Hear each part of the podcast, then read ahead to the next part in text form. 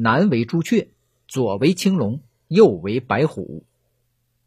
运用风水学选择居住地址的时候，就会用到这样的方位表示法，而且呢，还以其形来衡量地形。比如一个好的风水环境的要求：玄武垂头，朱雀翔舞，青龙蜿蜒，白虎驯服。意思就是啊，背后的山峰要垂头，前面的山峰要起舞。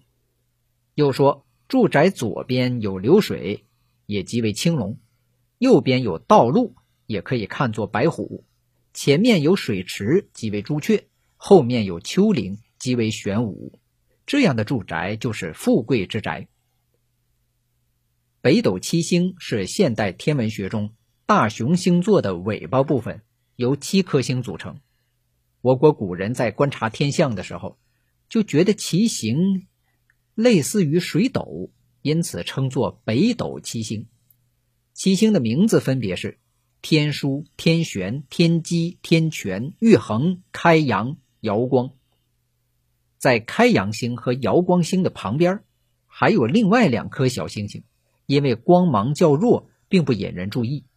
左边的称为左辅，右边的称为右弼。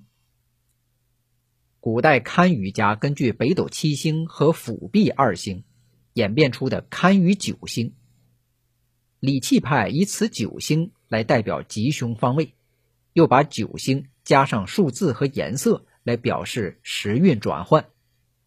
看看这样一个表格啊：北斗星，天枢、天璇、天机、天权、玉衡、开阳、瑶光、左辅、右弼；堪舆九星，贪狼、巨门、禄存。